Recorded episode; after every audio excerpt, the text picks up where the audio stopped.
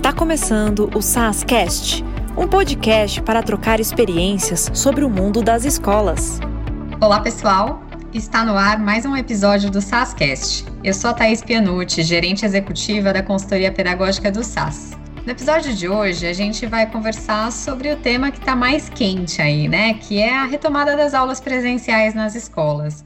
A gente sabe que tem muitos estados já se manifestando sobre a reabertura de atividades, e a gente também sabe que isso vai exigir muitos protocolos, muitas adequações, muito replanejamento, e também imaginamos que há alguns impactos jurídicos que vão permear todas essas adaptações aí que vão ser exigidas.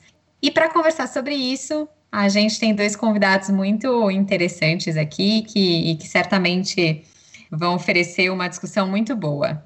É, eu quero primeiro dar as boas-vindas ao Gustavo Sampaio, que ele é diretor-geral do Colégio Nossa Senhora do Rosário de Quixeramobim, Ceará.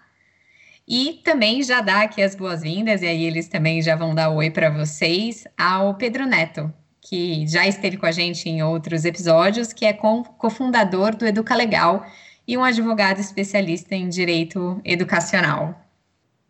Olá, Thaís. Eu sou Gustavo Sampaio e queria agradecer é, com muita alegria o convite feito pelo SAS para conversarmos sobre esse assunto tão esperado por nós, né, diretores de escola, mas também junto com essa expectativa que vem nos trazer muita responsabilidade, com muita coisa nova e muita rotina nova. Muito obrigado. Oi, Thaís. Oi, Gustavo. É um prazer enorme estar aqui com vocês hoje. Queria novamente agradecer aí o convite de poder compartilhar um pouquinho do nosso conhecimento de direito educacional com as escolas é, da rede do SAS. A gente tem estudado bastante sobre esse tema, sobre o tema da retomada, sobre os protocolos. Eu acho que essa conversa de hoje vai ser muito legal, vai ser muito produtiva. Espero poder contribuir aí com todos.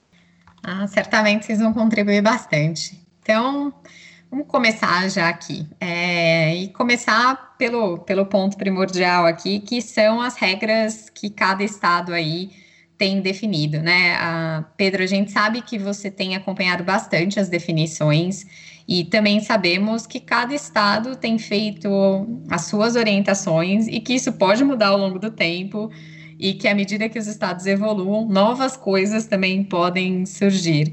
Mas de forma geral, assim, quais são os principais pontos de atenção que você acredita que as escolas devem tomar cuidado nesse momento?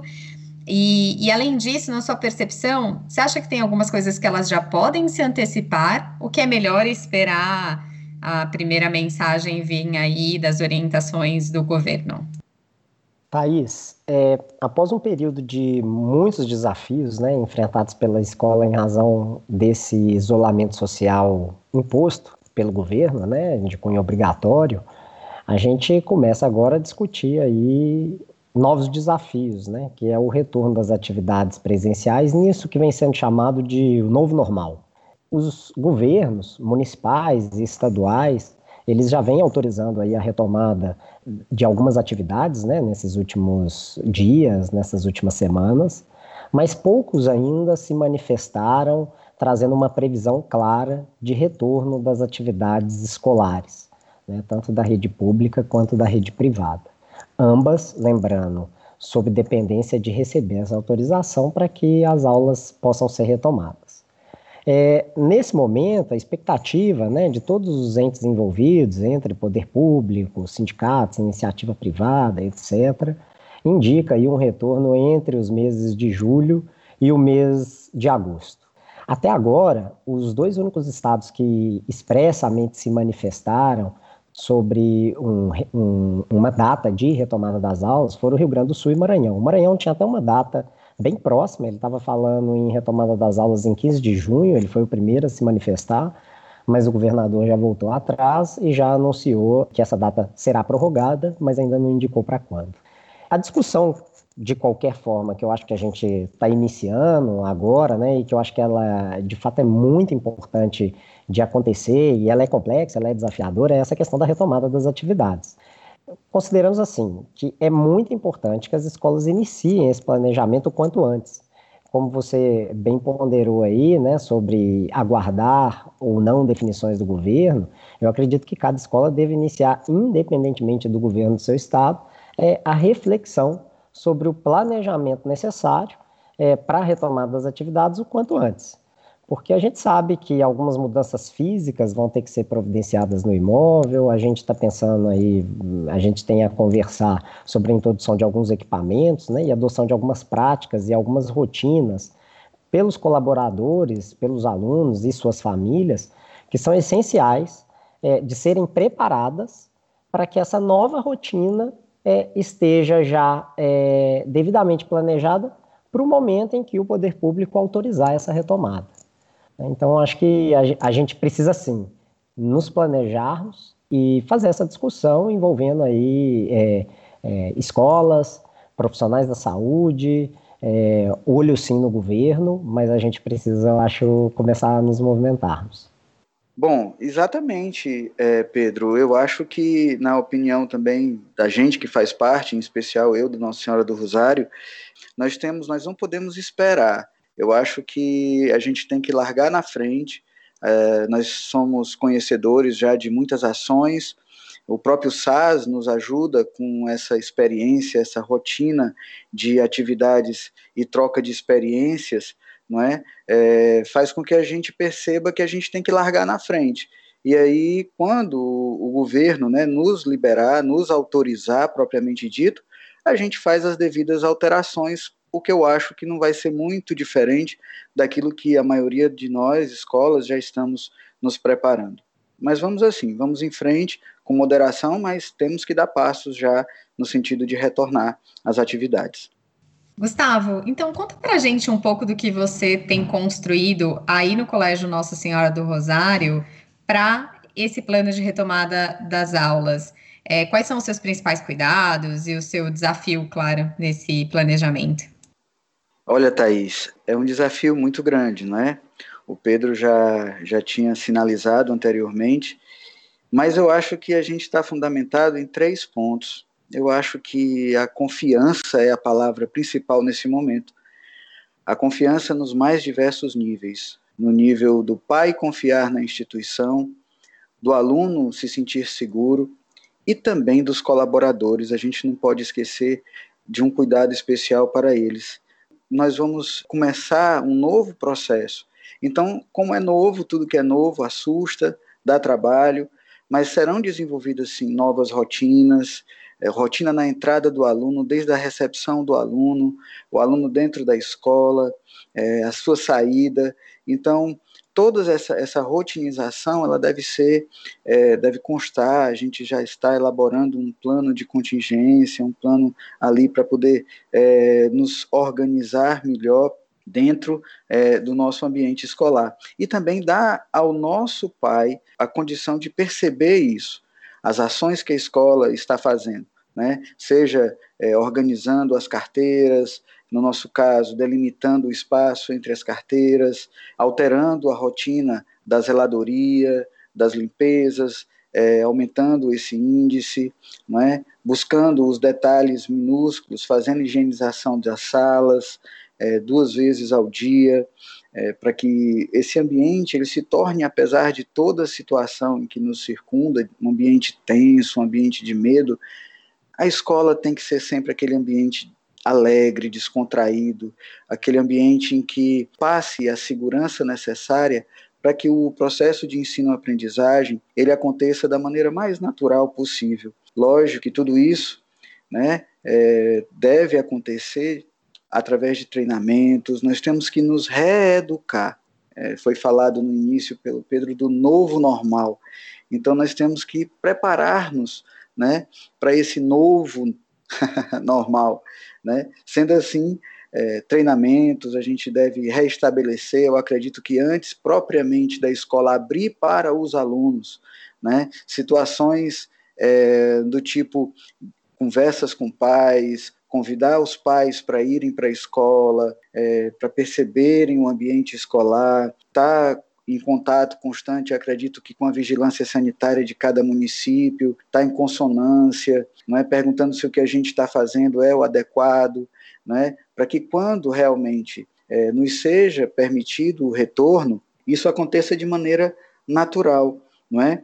Esse treinamento, essa, essa rotinização, é? ela deve acontecer nos mais diferentes níveis, seja ele no pedagógico, seja ele no financeiro e principalmente, né, é, nós vamos nos readequar aos relacionamentos. Como é que nós vamos fazer esse acolhimento que para nós é, é, sempre muito fervoroso, caloroso. Como é que a gente vai fazer isso? Esse é o grande desafio, não é? é de fazermos isso com toda a intensidade, mas sem perder a característica da escola como um ambiente agradável.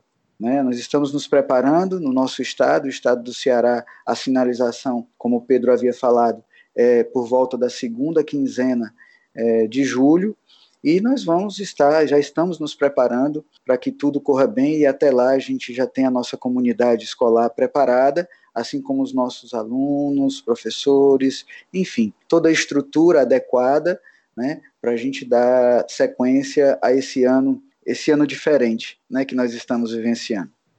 É, e aí, continuando, né, tem uma coisa que a gente tem percebido, ouvido, e inclusive não só no Brasil, que uma tendência desse retorno é a gente manter um processo híbrido, né? A gente sabe que provavelmente vai ser um retorno escalonado, então que de alguma forma as aulas remotas continuarão por um tempo. E aí eu queria perguntar aos dois, né? Para o Gustavo, se você pensa dessa forma também no seu planejamento, nesse pedagógico, para manter esse modelo híbrido. E Pedro, se você acha que a manutenção de um modelo híbrido pode continuar afetando e criando tantos questionamentos a respeito da efetividade da prestação de serviço da escola, né? Sobre o que o contrato que ele assinou tem e sobre aquilo que a escola tem efetivamente ali entregue. É, esse processo híbrido, ele já vem sendo discutido há algum tempo e nos chegou de maneira implacável daquele ou você começa ou você não consegue mais continuar na educação. Esse foi o grande desafio dos nossos colaboradores, dos nossos professores, primeiramente, depois também a todo o processo nos outros setores da escola. Mas de maneira crucial e, e inadiável, o professor ele mergulhou não é, em todas essas dificuldades em que o processo de digitalização poderia passar, a fim de, sem mesmo tateando ali no escuro, mas como DNA de educador, né, não se rendia às dificuldades, enfrentava para poder chegar a fazer com que esse processo de ensino-aprendizagem ele chegasse até onde deveria chegar, utilizando-se sim de situações, daquilo que ele sabia, do que ele não sabia. E quantos dos nossos profissionais não tiveram é, dificuldades? Foram celulares em que a memória não cabia, era a bateria que já não aguentava e tiveram que ir superando essas dificuldades. Mas esse processo ele não pode parar. Nós fomos inseridos meio que à força nesse processo híbrido, mas era algo que já vinha sendo pensado, e às vezes na educação as coisas demoram um pouco mais a, a serem convertidas, a, a realmente tomarem uma cara prática. Só que agora não tem mais volta. Vamos sim, nós vamos retomar. Acredito que seja uma preocupação da maioria das escolas a quantidade de alunos por sala. Então, nós sabemos que ao retornar, mesmo escalonadamente, nós não vamos ter uma quantidade, a sala talvez com o mesmo número de alunos, a não ser aquelas salas muito diminutas. Mas certamente nós iremos ter que passar por um processo de adequação que vai envolver o pedagógico, né, com muita força, no sentido de nos organizarmos para que a mesma aula em que teremos de maneira presencial seja assegurado ao aluno que tenha a possibilidade de assisti-la de maneira é, online, semipresencial, gravada, de alguma maneira, para que ele possa ter acesso. Não é? Então, isso vai demandar também uma nova estruturação da escola, uma nova situação em que nós vamos ter que também nos organizar, olhar de maneira é, para os instrumentais necessários para que isso seja desenvolvido. É, em algumas podcasts ou alguns é, SaaS online que a gente percebe, é, a gente começa a perceber a fala de alguns diretores em montar estúdios, um estúdio, dois estúdios dentro da própria escola, para que isso seja levado adiante. Então, é um processo irreversível, né? E cabe a nós a preocupação, né, sempre. O, o Conselho eh, Nacional de Educação já se manifestou em relação a isso, mas é sempre importante que a gente tenha esse cuidado, porque 2020 nós já estamos concluindo, não é? E os nossos contratos de prestação de serviço também deverão ser adequados com essas características para 2021. Mas essa parte aí é, é de direito e direito tem que ser um direito legal. Aí eu deixo para o meu amigo Pedro para ele poder dar sequência. É, obrigado, Gustavo. Mais uma vez, contribuições é, valiosíssimas aqui para essa discussão, né? É, resgatando aqui a pergunta da Thaís, em relação a eventuais questionamentos né, sobre essa, essa migração da oferta da escola, né, versus o contrato que o pai tem firmado com a escola, é, eu acho que a gente precisa considerar que a gente já discutiu bastante, né, sobre, sobre essa alteração e, de novo, reforço, é, essa migração ela se deu de forma obrigatória em razão de um inesperado, né, que foi a pandemia com a qual a gente está tendo que lidar. A gente até já teve a oportunidade de gravar um podcast anterior aqui no SASCast, para aprofundar sobre esse tema, né, sobre o tema do contrato, sobre o tema dos descontos, das, das rescisões, etc. Acho que vale a pena quem tiver interesse depois voltar lá e escutar um pouquinho mais, porque eu acho que a gente conseguiu dar bastante profundidade em relação ao tema. Mas, de qualquer forma, vale reforçar aqui, com todos os gestores que estão nos escutando, e com as famílias também, com as autoridades que eventualmente questionem as escolas, tal como PROCON, Ministério Público e algumas associações que se formaram, Defensoria Pública, etc., que o contrato de prestação de serviço educacional ele tem um objeto muito bem definido, né? que é a entrega do conteúdo pedagógico que está programado para o ano letivo de 2020. E esse compromisso, Gustavo e Thaís, eles permanecem.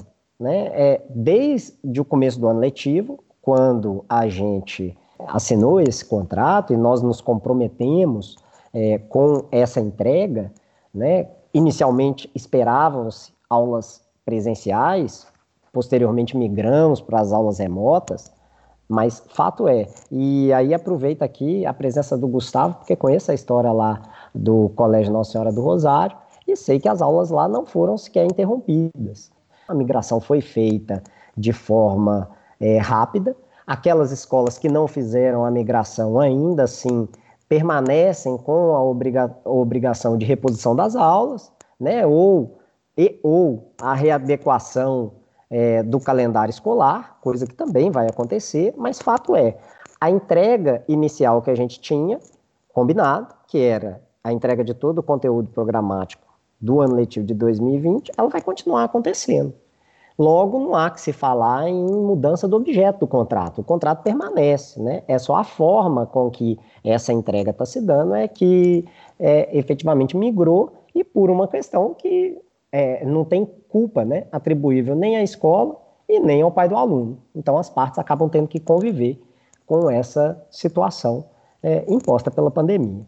Do ponto de vista financeiro, é importante a gente reforçar que existem uma série de custos adicionais decorrentes da pandemia, né? Vou citar alguns aqui, como o álcool gel, as reformas que estão sendo implementadas no imóvel, a questão da inadimplência e das rescisões, né? Ambas aumentaram muito e isso trazem também um custo adicional que impacta ali o caixa da escola, pro, principalmente para esse ano de 2020. O Gustavo lembrou aqui também, né, que no desafio da escola híbrida, a gente tem aí a necessidade de eventualmente comprar equipamentos, montar um estúdio dentro da escola para fazer a gravação e a transmissão dessas aulas. Então, enfim, os desafios são, são numerosos e estão sendo integralmente custeados, né? essas despesas estão sendo totalmente absorvidas pelas escolas. É, uma vez que, de fato, existe a vedação para que esse custo seja repassado para os pais que têm contratos vigentes com a escola. Ou seja, quem tem um, o valor de anuidade pactuado para 2020, ele permanece. eu acho que as escolas é, devem sim estar preparadas para esclarecer que o objeto é, do contrato de prestação de serviços educacionais ele permanece.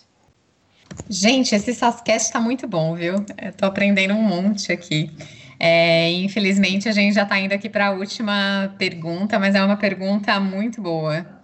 É, tem uma coisa muito importante do processo de retomada, que é o protocolo em si que vai diminuir os riscos de contágio, né? Eu acho que é legal a gente reiterar que é diminuir, porque infelizmente é um risco que ainda está iminente. Aí, falando exatamente desse protocolo no que tange aí mitigar é, os possíveis riscos de contágio, eu queria primeiro perguntar para o Gustavo, né? O que vocês têm feito e pensado a respeito disso, é, a respeito disso especificamente? É, e Pedro, como que a escola se respalda em relação a isso, né? Estou entendendo que a gente provavelmente, estou supondo aqui, precisa divulgar algum tipo de protocolo, mas até onde vai é, a abrangência dele? Como que a escola é, se respalda? Porque infelizmente a gente ainda tem um possível risco de contágio.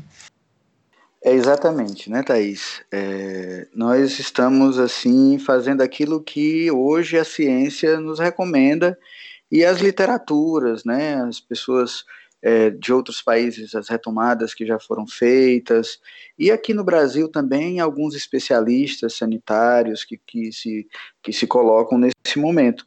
Então, a nossa escola, Nossa Senhora do Rosário, aqui de Quixeramobim, a gente já iniciou né, os trabalhos com a aquisição de equipamento de, de limpeza, é, um aumento de compra na questão é, dos, dos, materiais antissépticos, como álcool gel, é, os materiais de limpeza comum, é algo que tem que ser pensado muito claramente. A gente ainda não definiu porque os nossos professores ainda estão em home office e a gente ainda não teve a possibilidade de nos reencontrar fisicamente para estudarmos dentro da escola, mas isso vai acontecer em breve. Mas, é, independente disso, nós já iniciamos a demarcação das carteiras para distanciamento mínimo, é? dentro do espaço adequado. É, nesse retorno, nós temos esse cuidado de evitar aglomeração, então a escola não vai funcionar na sua totalidade, né? Nós vamos fragmentar a escola, o acesso de pais não vai ser permitido, assim como de qualquer outra pessoa que não faça parte da estrutura educacional, né, direta da escola, né, o cuidado com os, os nossos colaboradores, a, os materiais, as EPIs mais simples, é, que a gente possa utilizar e que não choque não é, o visual para os alunos porque é algo que a gente tem sempre o cuidado para ter. A escola, ela deve voltar com todos esses protocolos, com todos esses requisitos, mas ela não pode perder a cara da alegria, a cara de um local é, tranquilo, não é? Então a gente tem que ter o, todo o cuidado e o olhar para que todas as pessoas envolvidas estejam protegidas. Então, é, como nós discutimos anteriormente, nós estamos fazendo esse plano, né? mas na medida em que o governo se pronunciar, a gente faz alguma, uma ou outra adequação. Né? A gente já está é, caminhando já para a reta final, é, que são os treinamentos com as nossas equipes. Eu acrescentaria que a gente já tem é, aqui algumas notícias também que, tão, que vêm sendo veiculadas é, pelo poder público, que ele tem indicado aí algumas medidas né, a serem é, observadas, planejadas nesse retorno das atividades. A principal delas talvez seja o tema da segmentação. Né? Muito se discute é, sobre educação infantil, os desafios de se é, estabelecer determinados procedimentos de, de asepsia e de distanciamento, mesmo dentro do ambiente da escola, para a educação infantil. Então, mas, por outro lado, a gente tem a necessidade de dar suporte às famílias que estão retomando as suas atividades profissionais e que precisam é, se organizarem. Por outro lado, também existe a discussão em relação aos que defendem a retomada pelos anos é, é, finais ali, né, no ensino médio, em razão da proximidade com a formatura, com, com o próprio Enem, Enfim, essa é uma discussão que ainda não está clara, mas seguramente é algo que deve de alguma forma impactar aí essa retomada das atividades escolares. Além disso, a gente tem observado é, questões como a medição de temperatura né, dos alunos na entrada, é, restrição é, do ingresso dos pais dentro das dependências da escola, bem como o uso de álcool gel, o processo de higienização constante né, da escola, a limitação do número de alunos é algo que está em pauta também, o Gustavo já citou aí é, a possibilidade de, de reduzir a capacidade, adotando aí o ensino híbrido, é, até muito se discute sobre a opcionalidade a ser dada às famílias, né, nesse primeiro momento. É, a gente sabe que tem famílias, crianças que é, eventualmente convivam com pessoas que sejam do grupo de risco, e aí, enfim, existe essa preocupação adicional dessas crianças terem contato com, com as demais crianças dentro do ambiente escolar e depois retornar para dentro do ambiente de sala de aula. Então, também essa é uma discussão que está posta bem como a questão do distanciamento dos alunos dentro de sala de aula. E aí cito uma última aqui, é que é a questão da cantina, né? A adaptação da rotina de cantina. Muitas escolas tinham ali o self-service disponível. O self-service, por exemplo, é um negócio que, nesse primeiro momento, o que a gente tem visto é que ele está sendo suspenso e as refeições elas estão sendo individualizadas. Ah, esqueci de citar aqui também a questão da mudança da rotina nas entradas né, em relação a escalonamento, é, com a utilização de diversas entradas com a finalidade de, de evitar aglomerações. Essas medidas que eu estou citando aqui para vocês, a fonte, né, onde a gente tem observado, são principalmente os países onde as aulas já é, estão sendo retomadas, mas que a gente sabe que elas vão ter que ser adaptadas à realidade brasileira, é, considerando a, a cultura e, e, a realidade de cada escola mesmo, ou das, né, bem como da sua região, é, e do projeto pedagógico adotado. O Gustavo muito bem pontuou aqui sobre a importância de se respeitar, né, é, é, junto ao, ao, processo de aprendizado que existe dentro da escola, é, essas medidas de segurança e esses protocolos que são protocolos de saúde, ao dia a dia da escola, né? Então, é, eu acho que isso resume bem o tamanho do desafio que a gente tem pela frente e a importância da gente startar esse planejamento o quanto antes, envolvendo todos os, os membros da comunidade escolar e reforço aqui, começar a comunicar esse tema na certeza de que é, muito em breve a gente vai sim retomar as atividades presenciais e vamos superar essa crise de uma vez por todas. É o que a gente mais quer, viu, Pedro? E é o desejo real aqui de, de todos nós, como seres sociáveis que somos, não é mesmo? É... Bom, gente, é isso. É, por hoje foi essa nossa conversa que foi incrível. É, foi um excelente papo aqui, com ideias, com prática e, claro, respaldado aí por boa teoria. Quero agradecer muito ao Pedro e ao Gustavo, né? O Gustavo, novamente, muito obrigado por compartilhar com a gente o que você tem vivido aí no Colégio Nossa Senhora do Rosário. Queria agradecer mais uma vez né, é, o convite feito. Gostaria né, de deixar um recado para todos os diretores que, assim como eu, estamos enfrentando essa pandemia de forma direta. Né? Está sendo é, muito difícil, muito duro, porque a gente abriu as nossas portas, os nossos, as nossas redes de comunicação para todos e não existiu mais hora, mais tempo para a gente é, estar ajudando as pessoas. É? Queria é, já né, dizer para eles que nós já estudamos muito a história como disciplina. Nós já estamos fazendo parte dessa história no, pelo momento que nós estamos vivenciando.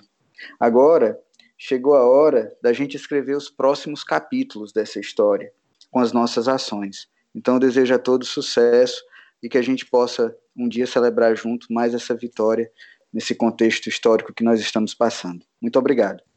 Belas palavras, viu, Gustavo? Eu acho que a gente realmente está precisando olhar dessa forma. Pedro, muito obrigado também, ah, novamente, você trazer aqui um pouco da sua vasta experiência profissional para agregar aqui as nossas escolas. Thaís e Gustavo, eu queria agradecer muito a vocês, a todo o time do SAS. É, eu sei que vocês têm um time de, que tem apoiado muitas escolas nesse momento difícil. E queria fazer um convite para que todos que estão nos ouvindo aqui possam nos acompanhar o trabalho que está sendo feito pela Educa Legal lá nas nossas redes sociais. A gente tem é, soltado bastante conteúdo sobre as normas que vêm surgindo, todas essas, essas questões sobre parte delas da quais nós conversamos aqui hoje, mas todos esses desafios que de alguma forma têm uma interação com o, o ambiente jurídico numa linguagem que está bem simplificada, bem, bem dirigida mesmo para o dia a dia da escola e do gestor é, escolar. Agradeço de novo por proporcionar esse ambiente de troca aqui. É, Thaís, é, foi muito rica mesmo o nosso papo hoje. É isso, eu espero que o papo ajude a iluminar um pouco mais o caminho nessa etapa de tantas adaptações e bastante complexa. É, e obrigado você também que está ouvindo esse episódio. Seguiremos aqui preocupados em criar conteúdos relevantes à nossa rede de escolas. É, aproveite e nos ajude seguindo o nosso canal e compartilhando novas sugestões de temas no link que está na descrição desse episódio. Um grande abraço e até mais.